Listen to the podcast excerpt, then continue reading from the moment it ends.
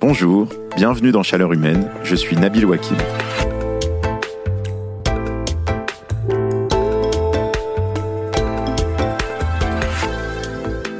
J'ai grandi dans les années 90 et à mon époque, le jeu vidéo qui était absolument révolutionnaire, il s'appelait SimCity. J'ai passé des journées entières avec mon grand frère sur ce jeu. Dans SimCity, on part d'une terre absolument vierge et on construit une ville immense, forcément très dense et très active. On commence par mettre des bâtiments résidentiels, des industries, des commerces, une très grosse centrale à charbon forcément, et puis pour faire fonctionner tout ça, on met des routes. Et moi, dans SimCity, j'avais toujours le même problème.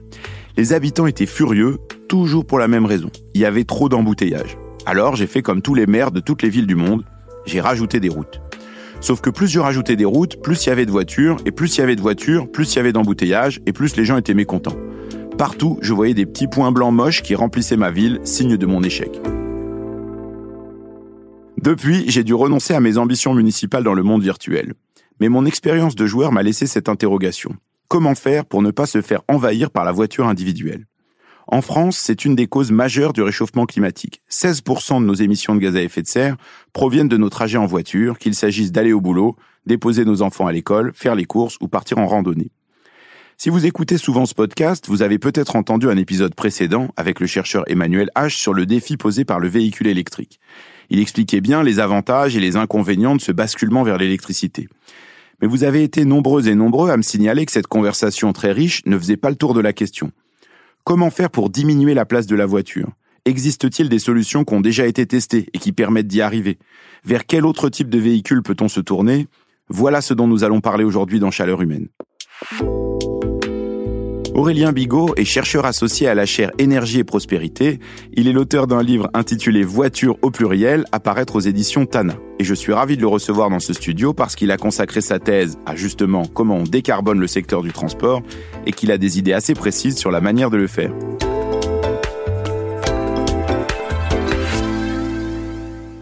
Bonjour Aurélien Bigot. Bonjour. Alors peut-être qu'on peut commencer par le début. Je disais que la voiture individuelle, c'est 16% de nos émissions de gaz à effet de serre. En fait, c'est le premier poste d'émission en France, le premier contributeur au changement climatique. Pourquoi c'est aussi important? Pourquoi la voiture, ça émet autant?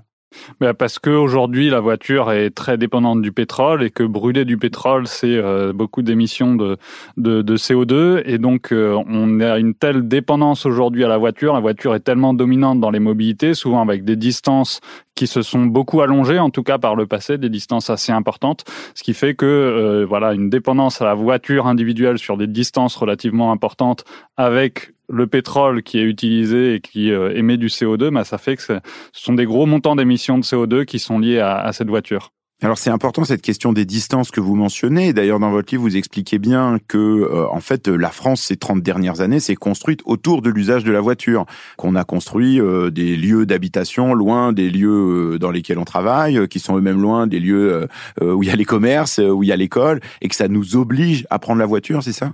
Oui, c'est ça, et c'est même depuis les années 50, en gros, qu'il y a vraiment eu la phase de croissance euh, de la motorisation, disons, le fait que les ménages ont de plus en plus de, de voitures. Euh, et en gros, euh, on a du coup un aménagement du territoire qui a été construit beaucoup par la voiture et pour la voiture. C'est-à-dire que, quelque part, la voiture a permis d'avoir cet étalement urbain qu'on a, la dispersion de l'habitat, la dispersion des activités sur tout le territoire. Et puis, une fois qu'on a cet aménagement du territoire, eh bien, quelque part, on est dépendant à la voiture quelque part. Il y a que la voiture qui permet de faire des distances relativement longues, par exemple que la marche, le vélo peuvent plus difficilement faire. Et puis euh, avec la dispersion qu'on a pu avoir de l'habitat, des activités, des lieux d'emploi, etc. Bien pour tout un tas d'endroits, les transports en commun sont assez peu adaptés dans le sens où ils sont bien adaptés quand les flux de déplacement sont importants. Quand il y a une forte densité de population, par exemple dans les plus grandes villes, bah, c'est assez efficace euh, de mettre euh, des transports en commun en place parce que justement il y a des flux de déplacement importants. Mais quand on disperse beaucoup dans le périurbain, dans le rural, euh, les, euh, euh, les, personnes et du coup après les, les, flux de déplacement, là ça devient plus difficile, voire impossible à certains endroits d'avoir des transports en commun qui sont efficaces. Mais alors justement, si on rentre un peu dans le détail de ces déplacements, euh, qui utilise une voiture et pourquoi? Parce qu'on imagine qu'aujourd'hui, bah, en ville, il y a un certain nombre de gens qui ont moins besoin de voiture, euh, et on prend souvent les exemples de gens qui sont dans des zones périurbaines ou zones rurales qui ont absolument besoin de voiture pour se rendre à leur travail. C'est quoi euh, la, la division entre les usages de la voiture en France aujourd'hui? Aujourd'hui, la voiture, en tout cas, c'est de l'ordre. Quoi, on, peut regarder nos, mobilités, la, place de la voiture sur différentes caractéristiques en termes de kilomètres parcourus dans nos mobilités, en nombre de trajets sur l'ensemble, voilà, des trajets qu'on réalise, ou bien en temps de transport, combien de temps on passe dans les transports par rapport aux autres modes. Et sur ces trois critères, en fait, la voiture domine largement et fait de l'ordre de 60% de nos déplacements, voire même un peu plus, 66%, disons deux tiers de notre mobilité. Donc la voiture est le mode très dominant et ça un petit peu finalement sur toutes les catégories de population, finalement un peu dans tous les, euh, euh, les types de, de, de, milieux, euh, de territoires, etc. Mais il y a des endroits où forcément la dépendance à la voiture est plus importante. Par exemple, si on regarde le taux de motorisation, donc c'est le pourcentage de ménages qui ont une voiture, il est d'un peu plus de 80% en moyenne nationale. Il est plutôt autour de un peu au-dessus des 60% dans les dans les villes et puis dans les zones rurales il est à 92%, plus de 90% de la population qui a une voiture. Et après, si on regarde pareil en, part des trajets qui sont réalisés en voiture, on est autour des 40% en ville, donc parce qu'il y a aussi euh, la marche qui représente en général une bonne partie des, déplacements, le vélo qui peut en représenter une partie aussi, et puis les transports en commun qui sont plus fortement euh, développés en, ville. Et dans les zones rurales, cette fois-ci, on va être plutôt de l'ordre de 80% des déplacements euh, qui sont faits en voiture, donc il reste un peu de marche, voilà, aussi notamment un petit peu de transport en commun ou de vélo, mais là de manière, de manière plus marginale. Et alors sur la question des types de trajets, euh, on sait que un certain nombre de trajets, c'est des trajets domicile-travail. Donc là, on peut dire que c'est vraiment des trajets qui sont particulièrement contraints. Mais euh, ce qu'on voit dans votre recherche euh, et que pointent les experts depuis longtemps, c'est que beaucoup de trajets domicile-travail sont pas nécessairement des trajets qui sont très longs, qui sont inférieurs à 5 km, mais qui sont quand même faits pour l'essentiel en voiture.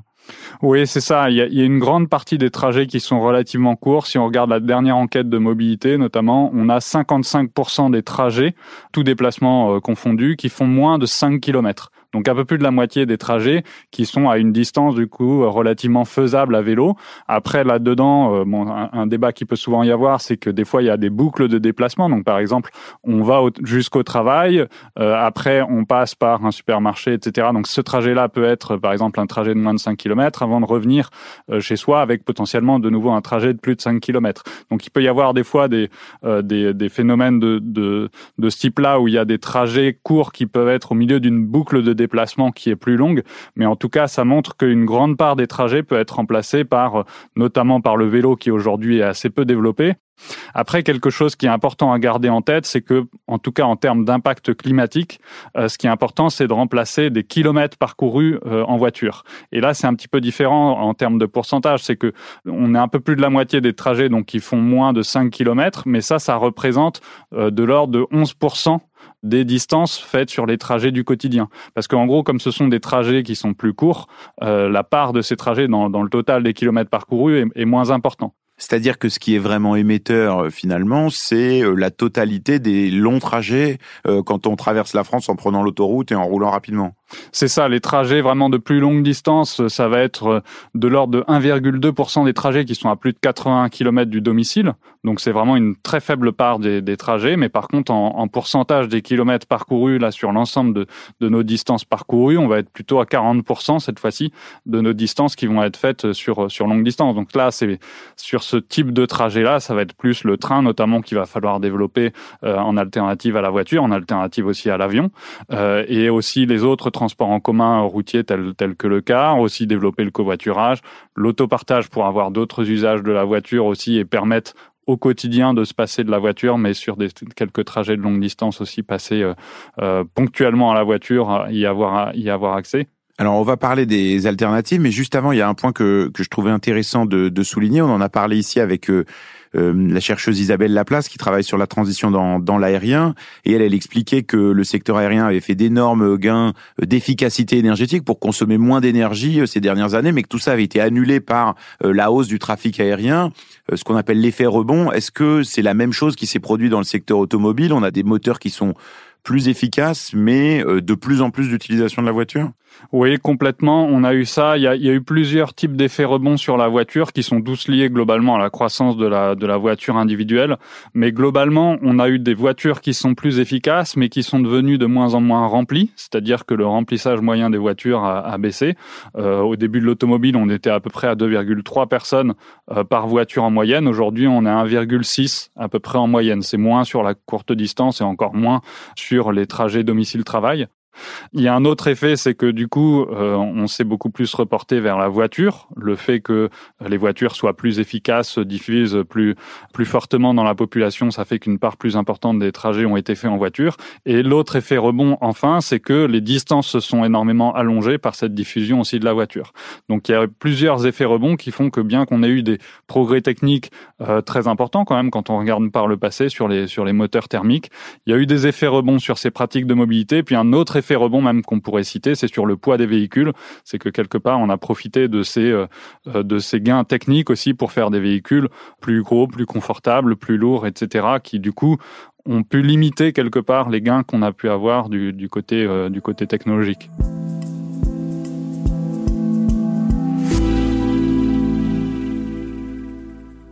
Alors vous l'avez dit un peu, en ville on voit bien qu'il y a des manières qui existent euh, pour faire baisser la place de la voiture, on peut développer les transports en commun, mettre des pistes cyclables, euh, mais euh, dans des zones rurales ou périurbaines, comme on le disait avant, on peut pas nécessairement faire ça. là par exemple, quel type de leviers peuvent exister? Eh bien, Disons qu'il faut combiner les, les, leviers en gros parce que la, voiture a pris une telle place en fait dans les mobilités qu'il peut pas y avoir en tout cas un mode de transport qui va y répondre. Donc euh, c'est d'ailleurs quelque chose qu'on voit bien quand on discute euh, de comment remplacer la voiture. Il y en a qui vont parler du vélo puis très vite d'autres vont leur dire oui mais c'est bien gentil mais le vélo euh, dès qu'on a des distances trop importantes, dès qu'il faut transporter des charges trop importantes etc. Il y a tout un tas de, de, de trajets pour lesquels ce sera pas suffisant. Si on parle des transports en commun c'est pareil ils sont pas disponibles partout. Donc il faut vraiment réussir à voir quelles sont les alternatives les plus pertinentes selon le type de trajet. Et donc, quand on est sur des trajets qui sont relativement courts, la marche est vraiment le mode euh, à privilégier, le mode le plus pertinent. Dès qu'on est sur des distances plus importantes, le vélo peut aussi permettre d'avoir une mobilité active aussi qui est bonne pour la santé, qui est très peu impactante d'un point de vue environnemental et qui là peut permettre d'aller euh, chercher des distances plus importantes, euh, d'autant plus avec une gamme de vélos qui se diversifie de plus en plus, qui permet d'aller chercher voilà des distances aussi plus importantes que le vélo classique. On pourra on pourra y revenir. Et puis après sur certains axes, notamment dans le périurbain pour l'instant où, il y a assez peu d'alternatives, mais sur les axes sur lesquels euh, il y a une densité de, de flux, disons la, la plus importante, eh bien ça peut valoir le coup de mettre des de transport en commun. Donc soit il y a déjà une ligne de chemin de fer, soit il y a déjà du train qui est possible et à ce moment-là, il faut développer cette offre, soit ça peut être du transport en commun, disons, un peu moins massifié avec un peu moins de, de personnes à l'intérieur, telles que des, des, lignes de car euh, express, euh, idéalement, si on veut réussir à, à, connecter, par exemple, le périurbain avec le centre des villes. Ça peut être aussi des lignes euh, de covoiturage, ou en tout cas développer fortement le covoiturage dans ces zones moins denses où, du coup, il n'y a pas forcément toujours assez de, de flux pour développer des transports en commun efficaces, mais pour le coup, la grande majorité des gens se déplacent en voiture, souvent seuls dans leur voiture, par exemple dans les trajets domicile-travail. Et euh, là, il y a un, levier important d'optimisation, disons, en euh, covoiturant, et du coup aussi avec tout l'avantage financier qu'il peut y avoir à ça pour les usagers du covoiturage, de se passer de la voiture individuelle. Alors on peut voir les avantages en termes peut-être financiers, mais c'est vrai qu'en termes de mode de vie, on voit bien que c'est prendre à, complètement à revers le mode de vie de quand on a fait le choix de vivre dans un pavillon avec un jardin, euh, peut-être assez loin de son son lieu de travail. En fait, euh, c'est comme ça apparaît comme une énorme concession le fait de dire bon bah je vais peut-être prendre un vélo pour aller jusqu'à la gare de bus. Le bus va m'amener euh, pas exactement à l'endroit où je travaille. Ensuite, il va falloir que je marche 4 km pour aller à mon boulot bon, on a l'impression qu'il y a beaucoup de gens pour qui euh, c'est une concession énorme dans leur mode de vie de faire ça. Ils vont considérer qu'ils vont y perdre du temps, y perdre du confort, peut-être de la sécurité. Est-ce qu'il y a aussi des réponses qu'on peut apporter à ces interrogations-là? Oui, en tout cas, euh, en premier lieu, le fait que euh, faut que l'offre soit soit adaptée, soit efficace, etc. Et aujourd'hui, si on prend la question du covoiturage, par exemple, il y a assez peu de territoires pour lesquels il y a une une offre vraiment abondante de covoiturage qui peut faire que ça devient un choix facile d'utiliser le covoiturage. Donc c'est le cas à la fois pour le covoiturage, mais c'est le cas aussi pour les transports en commun. Quelque part, demander à des personnes en zone rurale de prendre les transports en commun s'il n'y en a pas, bon, bah, c'est juste une injonction, qui va donner plein de frustration, voire, voire plus que ça, parce que on ne peut pas toujours y répondre s'il n'y a pas les alternatives. Ça va être pareil pour le vélo, qui a tout un potentiel aussi dans les zones périurbaines et même dans les zones rurales. Mais aujourd'hui, souvent, la pratique du vélo y est très dangereuse parce que euh, il n'y a pas de euh, d'infrastructures qui sont sécurisées, etc. Donc ça, c'est aussi des choses qui sont à développer pour faire en sorte qu'à l'avenir, ce soit des choix qui soient possibles, faisables, faciles même. Mais est-ce que aujourd'hui il y a euh, des territoires, par exemple en France ou d'autres endroits en Europe, qui ont essayé de développer dans des zones périurbaines ou des zones rurales des alternatives à, des alternatives à la voiture qui donnent des effets positifs?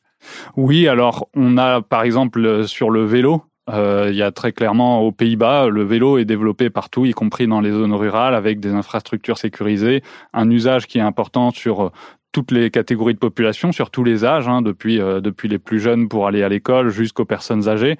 Euh, donc ça, ça veut dire que, euh, en tout cas, il y a un potentiel qui est fort. La pratique du vélo aux Pays-Bas aujourd'hui, elle est dix fois plus élevée qu'en France. Donc ça indique à quel point on a des marges de progression qui sont importantes si jamais on on développe ce, ce mode de transport là.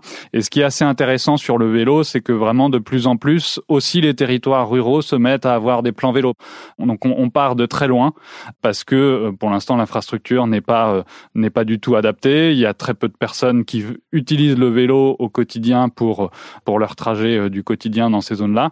Mais il y a en tout cas une volonté de plus en plus forte de développer la pratique du vélo, y compris dans ces territoires-là. Et c'est quelque chose qui est assez intéressant par rapport euh, à il y a quelques années où même dans les villes, des fois, on parlait assez peu de vélo, alors que c'est une alternative aussi tout à fait pertinente. Est-ce qu'il n'y a pas un risque aussi euh, dans ces politiques-là qui visent à réduire la place de la voiture, qu'elle soit euh, inégalitaire? Parce que on a parfois l'impression que bah, pour euh, les plus fortunés, c'est plus facile de se passer de sa voiture. Bon, bah pour les gens les plus modestes, on a vu évidemment ces débats-là au moment du mouvement des Gilets jaunes en 2018. Ben c'est pas forcément possible. Comment faire pour prendre en compte aussi cette question des inégalités dans la définition d'alternative à la voiture? Disons que ça dépend beaucoup comment les euh, politiques publiques sont euh, mises en place pour euh, défavoriser l'usage de la voiture. Si on renchérit le coût de la voiture, là en effet, ça va impacter les personnes finalement les moins fortunées. Mais si on propose davantage d'alternatives à la voiture, ça va être plus favorable pour les personnes qui ont moins de moyens financiers parce que la voiture, c'est un mode de transport qui coûte cher. C'est en gros ce qui coûte le, le plus cher parmi les différentes alternatives. Ça coûte plus cher pour l'usager que utiliser les transports en commun. Ça coûte plus cher que la marche ou que le vélo. Et du coup, si on regarde au niveau global, disons les plus euh, les plus aisés sont ceux qui ont le plus de voitures, qui font le plus de kilomètres également en voiture. Si on compare par exemple les 10% euh, euh, les moins aisés de la population aux 10% les, les plus aisés en France, eh bien les 10% les plus aisés ont deux fois plus de voitures que les, les 10% euh, les, euh, les moins aisés. Et puis, ils vont faire 2,5 fois plus de kilomètres sur les trajets du quotidien et 4 fois plus sur les trajets de longue distance.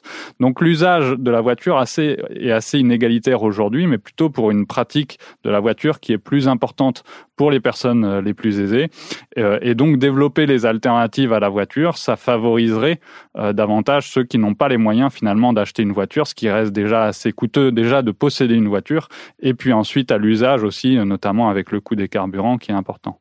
Mais est-ce que quand on développe des alternatives, les gens les utilisent? Parce que euh, on se dit que bah, c'est bien beau de construire des pistes cyclables euh, dans des zones périurbaines, par exemple. Mais bon, si les gens sont pas du tout habitués à, à utiliser euh, un vélo, c'est pas sûr qu'ils l'utilisent. Si on va mettre des transports en commun, mais s'ils tournent à vide, eh ben on va pas les garder très longtemps parce que ça sera pas du tout rentable pour la collectivité de, de, les utiliser. Donc ça, est-ce que comment faire en sorte que ces alternatives, d'abord elles soient intéressantes, mais aussi elles soient prises en main par les habitants et les habitants oui, bah ça c'est en effet une grande question. Euh, il, y a, y a plusieurs éléments de réponse là-dessus. Si je reprends l'exemple du vélo, euh, c'est typiquement de considérer qu'en tout cas c'est pas juste euh, mettre des pistes cyclables qu'il faut, mais c'est construire un système vélo efficace. C'est-à-dire qu'aujourd'hui on a un système voiture qui est très efficace, qui qui dépend de énormément de choses à la fois parce qu'il y a des infrastructures, mais parce que il y a une fiscalité qui est qui est globalement finalement assez favorable à la voiture. Si on regarde aussi un certain nombre d'aides qu'il peut y avoir pour la voiture pour renouveler les véhicules, etc. C'est un réseau de stations-service, c'est un réseau de réparateurs, c'est un réseau de concessionnaires. voilà, c'est tout un tas de services qu'il peut y avoir aussi autour de la voiture. C'est tout un tas d'imaginaire qu'il y a autour de la voiture, toute une culture automobile qui s'est progressivement construite et qui font que la voiture est très efficace aujourd'hui. Si jamais on veut que le vélo puisse concurrencer la voiture, il faut aussi avoir un système vélo tout aussi efficace avec tout autant de services, d'aides financières, euh, de véhicules efficaces qui sont proposés avec des aides à l'achat, euh, d'infrastructures sécurisées continues sur l'ensemble du territoire. Si on fait juste un bout de piste cyclable sur un ou deux kilomètres, bon bah ça, il y aura très très très peu de trajets qui pourront être euh, sécurisés sur voilà sur juste ce kilomètre de piste cyclable. Donc ça veut dire que c'est l'ensemble du, système qu'il faut revoir et pour permettre plus facilement ces alternatives là. On a eu tendance à investir dans certaines alternatives, mais parfois aussi en investissant euh, tout autant euh, dans l'usage de l'automobile. Il y a encore aujourd'hui des projets d'autoroute, euh, par exemple en France, donc il n'y a pas de désincitation ou de désinvestissement de l'usage de, l'automobile, et donc finalement on n'a pas de, de, politique de mobilité durable totalement cohérente qui viserait à la fois à augmenter l'offre d'alternatives, mais à assumer quelque part que si on veut sortir de cette dépendance à la voiture, eh bien il ne faut pas l'encourager autant possible par euh, du stationnement abondant, par des aides fiscales, par un soutien aux constructeurs qui peut être très fort, par des projets d'infrastructures de transport qui peuvent être très coûteux, qui peuvent coûter des dizaines, des centaines de millions d'euros, alors que ces montants d'investissement-là, il faudrait plutôt les mettre sur les alternatives à la voiture.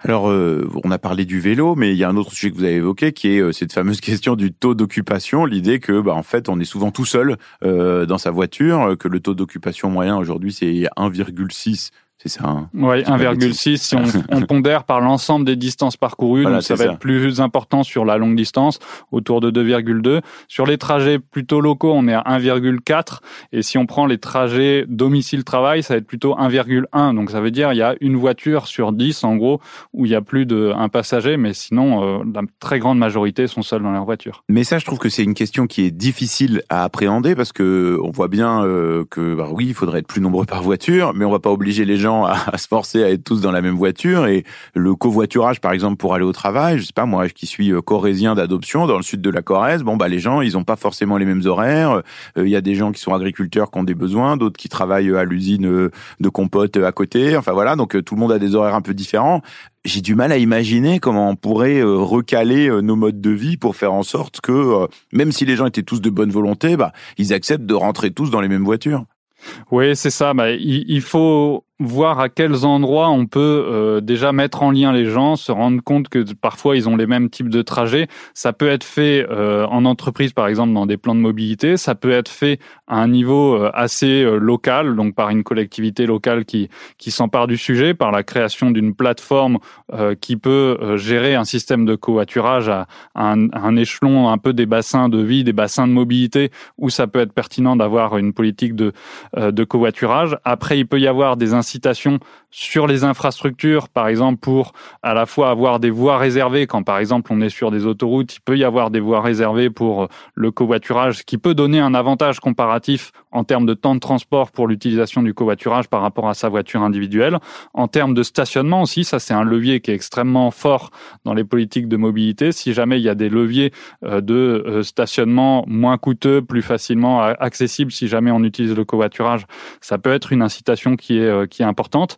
Et après, en termes d'offres, il y a aussi euh, des plateformes, je pense par exemple à Ecov, qui essaie de mettre en place des systèmes euh, de covoiturage un peu dynamiques. C'est-à-dire que là, par exemple, il y a un panneau lumineux sur le bord de la route, euh, il y a des stations de covoiturage, tout comme on peut avoir des stations de, transport en commun aujourd'hui, sur lesquelles, en fait, on peut attendre qu'une voiture s'arrête pour nous prendre en covoiturage. Donc c'est un, un, système qui est à la fois planifié par certains aspects et qui est à la fois dynamique aussi, dans le sens où on ne sait pas forcément à l'avance qui va nous prendre sur le trajet, mais il y a un système de panneaux lumineux qui permet de euh, d'indiquer aux, voitures qui passent par là, par exemple, que euh, il y a telle personne qui est intéressée pour prendre le, même trajet, finalement aller à la même destination que que l'automobiliste. Donc il y a des systèmes finalement qui peuvent être un peu intermédiaires entre le covoiturage et l'autostop, qui à la fois présentent un peu la, sécurité, le paramètre de, confiance, disons, dont on a besoin euh, du covoiturage, et en même temps qui permettent d'être assez dynamique et de s'adapter un peu au fur et à mesure parce que y a, en fait il y a énormément de voitures vides qui passent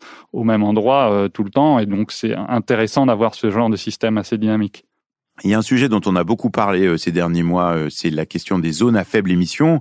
Donc euh, le fait d'interdire la circulation à un certain nombre de véhicules polluants dans les centres-villes, c'est un sujet qui est assez controversé. Un certain nombre d'élus locaux, d'associations d'automobilistes bataillent contre en disant c'est pas possible. Et puis un certain nombre de Français aussi se disent bon bah en fait je vais plus pouvoir rentrer dans l'agglomération la plus proche de chez moi avec ma voiture. Donc l'objectif là c'est plutôt de lutter contre la pollution de l'air, mais on peut penser que ça peut aussi avoir des impacts euh, sur euh, la question climatique, puisque ça peut faire baisser les, les émissions. Est-ce que vous, ça vous semble être euh, une bonne, un bon levier, le fait de dire bon bah on limite l'entrée des voitures les plus polluantes en ville, ou est-ce que au contraire vous vous dites bah c'est pas forcément la meilleure manière de faire? Disons que au global, tout dépend de l'effet que vont avoir ces ZFE sur les pratiques de mobilité. Si le principal euh, changement qui est réalisé, c'est de passer d'anciennes voitures thermiques, euh, disons plus anciennes, à des voitures thermiques plus récentes, potentiellement plus lourdes, etc., globalement, en termes de mobilité durable, on va quasiment rien y gagner. Si jamais euh, l'effet des zones à faible émission, c'est que on met en place des systèmes de mobilité alternatifs à la voiture beaucoup plus efficaces, on investit dans les transports en commun, dans les mobilités actives, etc., eh bien là, il va va y avoir un, gain en termes d'externalité, donc en termes d'impact des, mobilités, qui vont être beaucoup plus positifs. Donc ça veut dire que les zones à faible émission, c'est un outil qui est pertinent en effet pour euh, pour se séparer des véhicules thermiques les plus anciens, qui ont des niveaux d'émission euh, de particules ou de de, de NOx, d'oxyde d'azote, qui sont aussi plus importants. Mais pour autant, ce sont pas les seules sources euh, de pollution liées à la voiture. Donc ça, ce sont les les émissions à l'échappement qui vraiment vont être diminuées en passant à des véhicules plus récents. Mais par contre, il y a aussi des émissions de particules hors échappement, c'est-à-dire lié à l'abrasion des freins, lié à l'abrasion des pneus ou de la chaussée. Et ça, euh, ça va pas changer si jamais on passe à des voitures plus récentes. Donc ça veut dire ce sont des sources de pollution qu'il va falloir traiter autrement et notamment en diminuant le trafic routier globalement. Donc ça veut dire que si on voit les zones à faible émission que comme un moyen de renouveler le parc vers des véhicules plus récents, on peut presque voir ça comme une, une politique favorable aux constructeurs automobiles pour bah voilà renouveler plus rapidement le, le, le parc à un moment où les ventes sont sont plus Et là, d'un point de vue mobilité durable, on va y gagner assez peu. On y gagnera un peu sur la pollution de l'air, mais pas vraiment sur les autres aspects.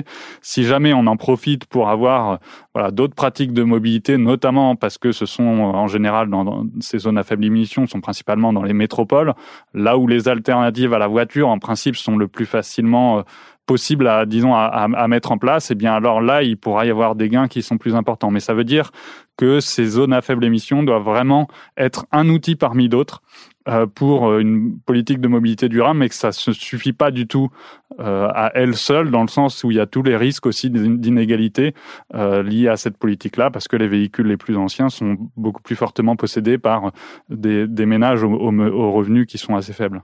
Oui, ça me fait penser à ce que disait euh, Emmanuel H quand on avait enregistré cet épisode sur le, le véhicule électrique, où lui disait, bah, grosso modo, si on pense que on va remplacer tous les véhicules euh, euh, thermiques par des véhicules électriques et qu'on aura résolu le problème, en fait, on, on regarde pas les choses de la bonne manière. Est-ce que vous, vous êtes d'accord avec cette analyse?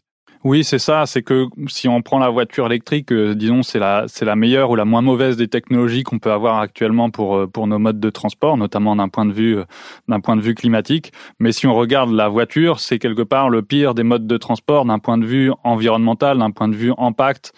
donc ça veut dire que la voiture électrique, finalement, il y a du bon et il y a du mauvais, forcément. À la fois parce que l'électrique, c'est pas une technologie qui est non plus parfaite, donc il y a aussi des, des impacts, par exemple sur sur les métaux. Mais d'un point de vue climat, c'est deux à cinq fois moins d'émissions dès aujourd'hui en France. Donc c'est pas une solution parfaite, mais en tout cas c'est indispensable quelque part pour, euh, d'un point de vue climatique, de d'électrifier. Donc ça, tous les scénarios de transition énergétique sont très clairs là-dessus. Et après, si on veut le faire avec le moins d'impact possible, là, il faut le faire en réduisant la place de la, de la voiture et en se tournant vers des véhicules beaucoup plus sobres que ce qu'on a tendance à faire aujourd'hui.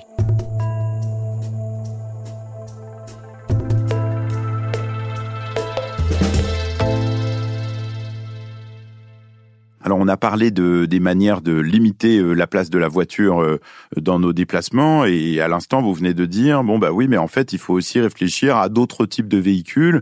Euh, Qu'est-ce que c'est ces véhicules intermédiaires dont vous parlez qui sont ni complètement des vélos ni tout à fait des voitures? Oui alors les véhicules intermédiaires entre le vélo et la voiture c'est de considérer finalement le fait que aujourd'hui il y a tout un tas de véhicules déjà en développement ou pour certains autres qui seraient à développer, qui se situent entre le vélo classique euh, et la voiture telle qu'on la connaît aujourd'hui, une tonne, une tonne 5, voire plus pour certains euh, véhicules. Et donc si on prend euh, depuis la voiture et qu'on essaie d'aller vers des véhicules plus sobres, eh bien ça peut être d'aller vers des mini-voitures, des voiturettes, des véhicules finalement de 500 kilos, voire moins, qui se prêtent très bien à la technologie électrique, qui s'adaptent très bien aux véhicules, aux véhicules légers et qui permettent finalement de limiter très fortement les consommations de ressources par rapport à la voiture classique. Si ensuite on va vers des véhicules encore plus sobres ou qu'on part carrément du vélo pour essayer de, disons, d'aller un peu plus vers certaines caractéristiques qui se rapprochent de la voiture, eh bien on a notamment le vélo assistance électrique qui permet euh, bah, de plus facilement passer les reliefs, de euh, d'aller un petit peu plus vite, donc d'aller un petit peu plus loin, de euh, d'étendre le domaine de pertinence du vélo à un public qui est plus large aussi. On le voit très bien dans les dans les pratiques de mobilité. Ça permet de voilà moins se fatiguer, moins transpirer, etc. Donc il y a le vélo assistance électrique qui permet permet euh, voilà déjà de, se rapprocher, de convaincre davantage d'anciens automobilistes finalement que le vélo classique. On peut citer aussi les Speed Pedelec, ce sont euh, des vélos assistance électrique mais euh, qui sont bridés à 45 km/h plutôt que d'être bridés à 25 km/h. Donc légalement ils sont dans la catégorie des cyclomoteurs, mais en tout point quasiment ils ressemblent à des vélos assistance électrique en termes d'efficacité, en termes d'impact environnemental aussi. on peut citer les vélos cargo qui se développe de plus en plus pour transporter des charges, transporter euh, des enfants euh, également. Euh, les vélos pliants qui permettent de faire plus facilement l'intermodalité avec les transports en commun. Mais est-ce qu'on arrive à voir que euh, ce type de nouveaux véhicules, et notamment bon bah les véhicules électriques qui se développent beaucoup, est-ce que ça remplace vraiment l'usage de la voiture? Parce que moi je me rappelle, par exemple, quand à Paris il y avait des véhicules électriques, des petites voitures en circulation qui étaient des autolibes. Bon moi j'étais un fervent utilisateur d'autolibes je déteste conduire, mais comme c'était des petites voitures, je me sentais assez en confiance. Mmh. Mais en fait, moi, j'ai j'ai pas de voiture, et donc euh, finalement, mon utilisation d'Autolib, elle remplaçait pas l'utilisation de mon véhicule personnel. Donc ça rajoutait euh, un véhicule en plus euh, sur la route. Et donc, si les gens achètent des vélos électriques et qu'ils les utilisent pour leur loisir, mais qu'à côté ils continuent de prendre leur voiture, finalement, il n'y a pas de report dans leur activité. Et ça change pas grand chose à la présence de voitures sur la route, non? Alors ça va vraiment dépendre en fait du type d'usage qu'on va développer, du type d'incitation qu'on va mettre aussi. Il y a en effet des, effets rebonds possibles, des contre-exemples qui vont pas dans le sens de la transition. Si on prend l'exemple des voiturettes, bah, il y a un phénomène chez les adolescents de se tourner vers ces voiturettes, notamment la Citroën Ami, euh, qui est accessible dès 14 ans en France d'ailleurs, ce qui est un peu une exception euh, dans les, euh, parmi les pays d'Europe aussi. Il y a beaucoup d'endroits où c'est qu'à partir de 16 ans qu'on peut avoir accès à ce type de véhicule. Mais là, on est dans un disons, dans une pratique qui va pas dans le bon sens de la transition. Si on regarde les vélos assistance électrique, on sait que euh, en gros 50 à 70% des nouveaux usagers du vélo assistance électrique sont d'anciens automobilistes. Et ça pour le coup, c'est un pourcentage qui est très fort parce que les les nouveaux usagers du vélo classique, c'est plutôt de l'ordre de 10% euh, d'anciens automobilistes et pour beaucoup, ce sont des anciens usagers des transports en commun, euh, des anciens usagers de, de la marche aussi pour certains d'entre eux. Donc ça veut dire que suivant le type de véhicule, il va y avoir finalement des des choses plus ou moins positives mais ça dépend comment on oriente le marché, comment les politiques publiques accompagnent ce développement de ces nouveaux véhicules, en sachant que là où dans la transition, en tout cas, ils pourraient être les plus pertinents, c'est notamment dans les zones euh, périurbaines, rurales, là où la dépendance à la voiture individuelle ou au véhicule individuel est très importante. Et souvent, en fait, il n'y a qu'une personne à l'intérieur de ces véhicules-là, une ou deux personnes, et donc il n'y a pas besoin d'un véhicule de cinq places qui est très largement surdimensionné pour les usages. C'est-à-dire que nos voitures aujourd'hui font cinq places, permettent d'aller jusqu'à 180 km heure, ont des autonomies pour les véhicules électriques euh, de l'ordre de 300, 400 kilomètres. Et puis, en fait, les usages réels au quotidien, c'est plutôt des trajets de quelques kilomètres, quelques dizaines de kilomètres euh, au plus pour une à deux personnes et pour des des trajets qui se font à des vitesses maximales, souvent plutôt de l'ordre de 80 km heure, même si on est dans les, dans les zones rurales. Donc ça veut dire qu'il y a un surdimensionnement très fort. Donc ça veut dire qu'il faudrait des voitures plus petite, électrique avec euh, des, une autonomie beaucoup plus faible, une batterie plus petite en fait, peut-être avec deux places, trois places, et euh, voilà qui soit euh, intermédiaire entre la voiture telle qu'on l'entend aujourd'hui et le, et le vélo électrique. Mais est-ce que ce type de véhicule, ça existe vraiment aujourd'hui? Vous avez parlé de la Ami de Citroën. C'est vrai que quand on la regarde, c'est un peu, ça a l'air un peu d'un jouet. est-ce que c'est ce type de choses auxquelles vous pensez? Il y a vraiment, en tout cas, finalement, parmi les véhicules intermédiaires, ceux qui sont les plus proches du vélo classique ou ceux qui sont les plus proches de la voiture, qui aujourd'hui existent, se développent déjà euh, pas mal. Mais vraiment, ce qu'il y a à au milieu entre les deux, quelque part, et euh, il y a notamment les, les, vélos mobiles qui sont des vélos couchés qui sont carénés, c'est-à-dire qui ont euh, une carrosserie tout comme la voiture, qui sont très aérodynamiques. Eh bien, ceux-là sont assez peu développés mais ils sont très bas d'un point de vue. Euh, finalement, ils, ils, ils, ont une visibilité qui est assez limitée, donc on pourrait passer plutôt à des vélos-voitures, euh, là qui sont vraiment un intermédiaire, c'est-à-dire que euh, ça ressemble à une voiture en termes de forme, sauf que c'est un véhicule qui fait 100 kg ou un peu moins, et à l'intérieur duquel il y a un pédalage. Ces véhicules-là vont aller jusqu'à 25-45 km/h, et ça, ce sont des véhicules qui, pour l'instant, sont assez peu développés. il y a des soutiens qui commencent à arriver. Il y a un projet notamment de l'ADEME qui s'appelle l'extrême défi euh, qui vise à développer des véhicules de ce type-là. Il y a une quarantaine euh, de projets qui ont été présentés pour développer des véhicules intermédiaires entre le, vélo et la voiture. Et ça, ça pourrait avoir un, développement qui est intéressant à, l'avenir, en tout cas pour remplacer plus facilement la voiture dans ces zones-là. Mais en fait, pourquoi on le fait pas? Est-ce que c'est que les constructeurs automobiles se disent je vais pas gagner d'argent avec des véhicules trop petits, ça m'arrange pas parce que à l'inverse, on pourrait se dire que plein de gens n'ont pas envie d'avoir des véhicules comme ça. Ils sont habitués à se sentir en sécurité. Ils ont des grosses voitures avec des gros coffres. Ils peuvent transporter plein de trucs dedans, euh, mettre des sièges euh, auto pour leurs enfants, euh, etc. Est-ce que, en fait, c'est un problème qui est plus du côté de l'offre ou plutôt du côté de la demande? C'est difficile à, à dire aujourd'hui ce qui est sûr, c'est que pour l'instant, il n'y a pas d'offre. Donc, quelque part, on ne sait pas s'il y a de la demande. Et ça veut dire qu'il faut déjà proposer cette offre pour voir quels seront les usages qui en seront faits. Ce ne seront pas exactement les mêmes usages que la voiture, ce ne seront pas non plus les mêmes usages que le vélo. Il va y avoir des nouveaux usages aussi un peu intermédiaires. Ce sera adapté pour une partie des personnes, pas pour tout le monde. Et quelque part, l'objectif de ces véhicules, c'est pas de dire toutes les voitures de demain doivent être remplacées par des véhicules intermédiaires ou par tel type de véhicule intermédiaire. Le constat, c'est plutôt de se dire, on a une très grande diversité d'usages de mobilité et on a tendance à y répondre souvent avec un, véhicule très normé, donc la voiture qui représente la très grande majorité des déplacements et qui du coup est souvent très largement surdimensionné par rapport aux usages réels. Et donc prendre les marges d'optimisation finalement de sobriété qu'on peut avoir sur certaines des caractéristiques de la voiture actuellement pour faire une diversité de véhicules qui répondent mieux et avec plus de sobriété aux usages qu'on peut avoir actuellement. Et si on regarde d'un point de vue électrification et d'un point de vue ressources, qui est une problématique euh, forte euh, sur l'électrification des véhicules, juste quelques ordres de grandeur sur les capacités de batterie qui sont nécessaires à différents types de véhicules. Avec 100 kWh de batterie, en gros, c'est à peu près la batterie euh, d'un gros SUV électrique ou d'un pick-up électrique. Avec 100 kWh de batterie, donc toujours la même capacité, on peut produire de l'ordre de deux voitures citadines telles que la Renault Zoé, qui a une batterie de l'ordre de 50 kWh. Si jamais on passe à des mini-voitures euh, ou des voiturettes telles que la Citroën Ami, la Renault Twizy, la Mobilize Duo qui va qui va la remplacer, là on peut euh, construire avec cette même capacité de l'ordre de 16 euh, mini-voitures. Donc ça veut dire que avec des usages qui sont assez proches de, de, de beaucoup d'usages de la voiture actuellement, eh bien on a des consommations de ressources qui sont bien plus faibles. Et si maintenant on passe au vélo assistance électrique avec cette même capacité de 100 kWh, eh bien on peut construire de l'ordre de 200 batteries de vélo assistance électrique. Donc ça veut dire que les économies de ressources là sont assez énormes et donc les marges de, de sobriété d'un point de vue climat mais aussi d'un point de vue consommation de ressources sont très fortes avec des types de véhicules un peu de ce genre-là qui sont plus proches du vélo idéalement euh, que, que de la voiture.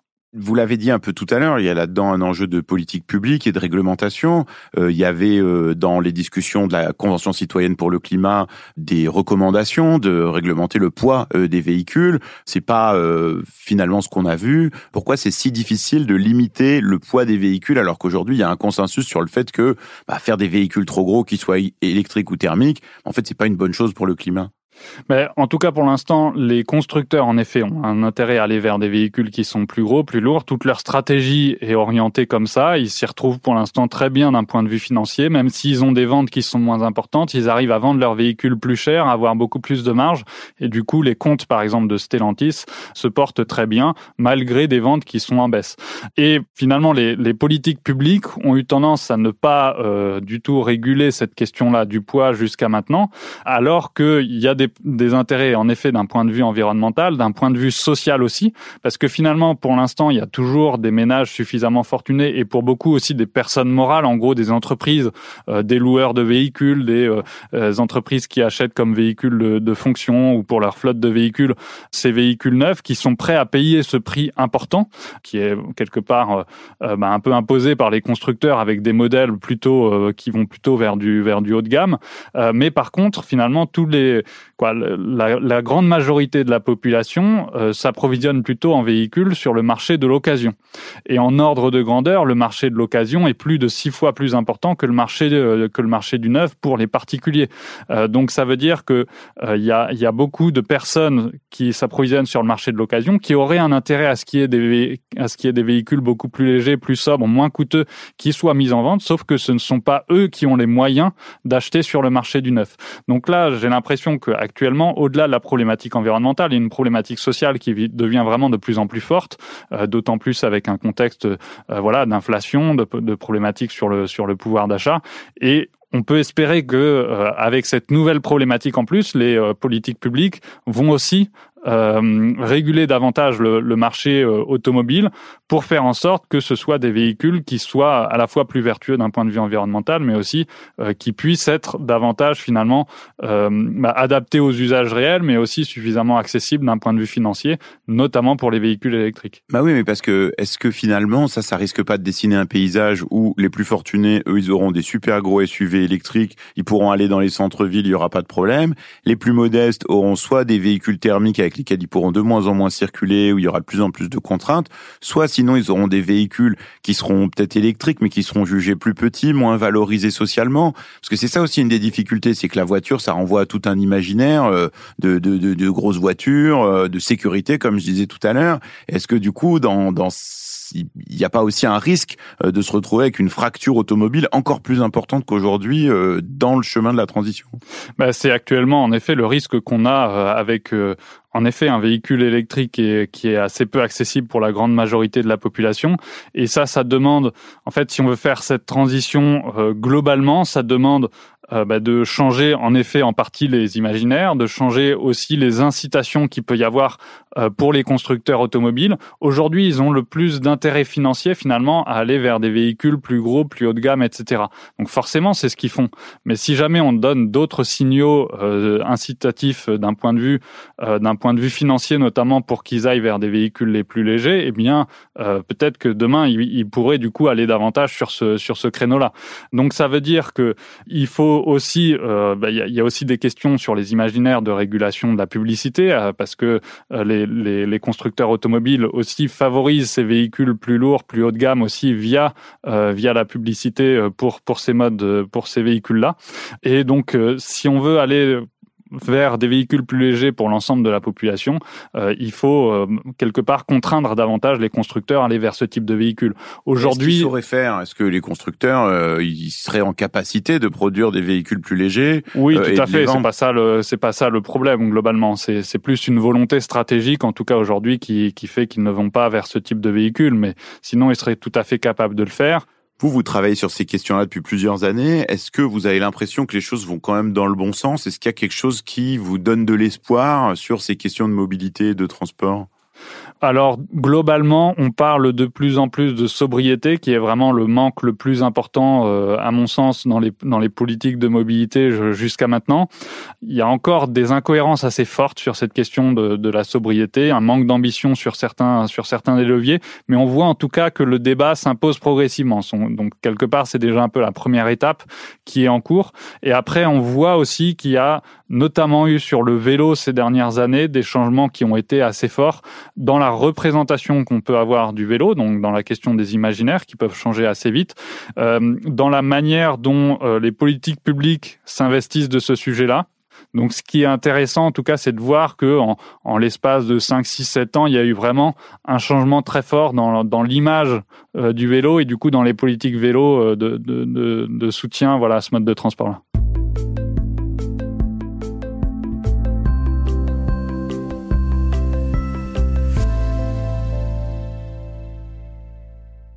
Alors avant de vous laisser repartir euh, en train et en vélo à Amiens, je voulais savoir comment vous, vous viviez euh, cette transition à un niveau plus individuel. D'abord, bah, je suis obligé de vous demander, est-ce que vous, vous avez une voiture que vous utilisez euh, tous les jours ou toutes les semaines? Non, j'en ai, j'en ai pas le besoin, donc je, je me déplace principalement en, à pied, en vélo et en, en transport en commun, en train notamment. Et en termes d'autres transports, est-ce que vous prenez encore l'avion par exemple?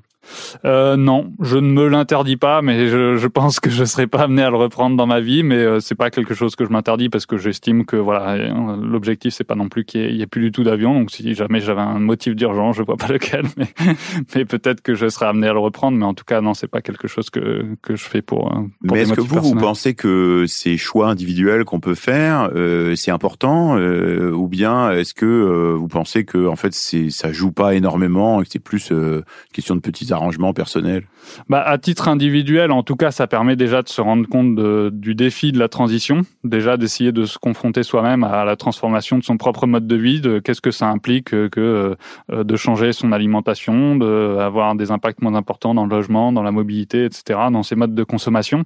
Ça permet de se renseigner aussi euh, en se posant soi-même les questions de qu'est-ce qui est le plus pertinent ou pas. Et je pense que c'est vraiment avec un, en tout cas un niveau d'action collectif aussi qu'on peut trouver davantage d'espoir et davantage de, de, de remède à l'éco-anxiété qui peut exister aussi, c'est euh, à la fois d'agir, de se mettre en action et puis de le faire autant que possible de manière collective parce que c'est comme ça qu'on peut arriver à faire des choses plus importantes que si chacun individuellement on essaie de son côté de, de faire des choses. C'est à la fois une étape tout à fait nécessaire mais qui est aussi insuffisante. Merci Aurélien Bigot.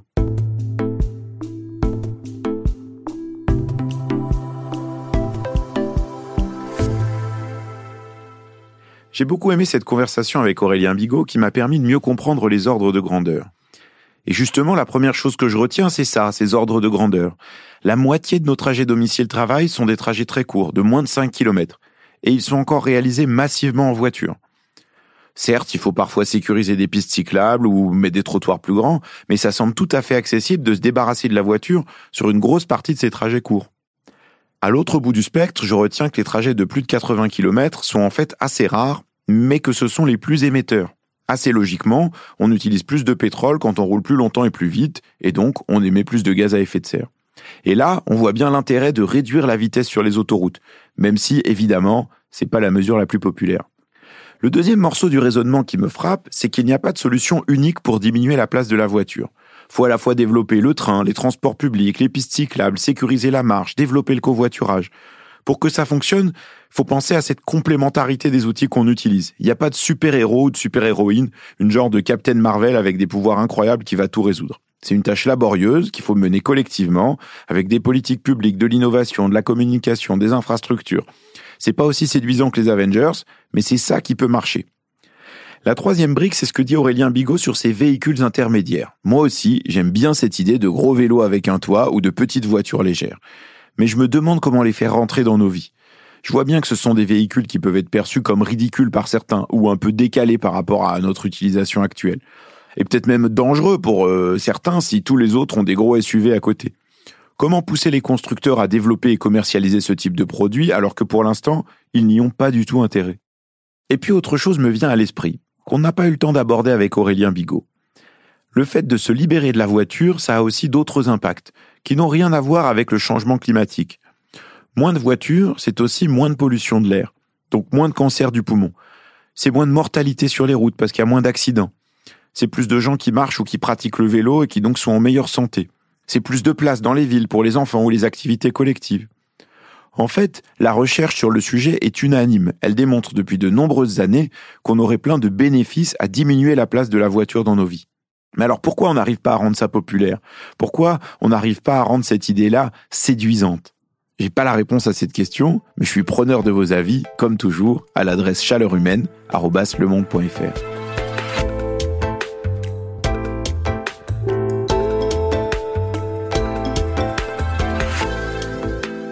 Merci, merci infiniment d'avoir pris le temps d'écouter ce nouvel épisode de Chaleur Humaine. Chaleur Humaine, c'est un podcast de la rédaction du Monde, produit par Adèle Ponticelli avec Esther Michon, et la réalisation est toujours celle d'Amandine Robillard, qui a aussi composé la musique originale. Vous le savez, Chaleur Humaine, c'est aussi une infolettre hebdomadaire qui paraît tous les mardis. C'est gratuit et vous pouvez vous inscrire sur le site du Monde pour lire les réponses aux questions des auditrices et des auditeurs de Chaleur Humaine. Si vous êtes encore là, justement, prenez le temps de m'écrire pour me dire si cet épisode a alimenté votre réflexion, si vous l'avez écouté en covoiturant ou en balade dans la forêt. Vous pouvez m'envoyer vos critiques, vos avis et quelques feuilletés d'épinards au fromage de brebis à l'adresse chaleurhumaine.lemonde.fr. Si cet épisode vous a plu, n'hésitez pas à le partager avec un ami ou une amie ou à aller mettre des commentaires ou des étoiles sur votre plateforme de podcast préférée. Merci pour votre écoute et bravo, bravo d'être resté jusque-là. À bientôt.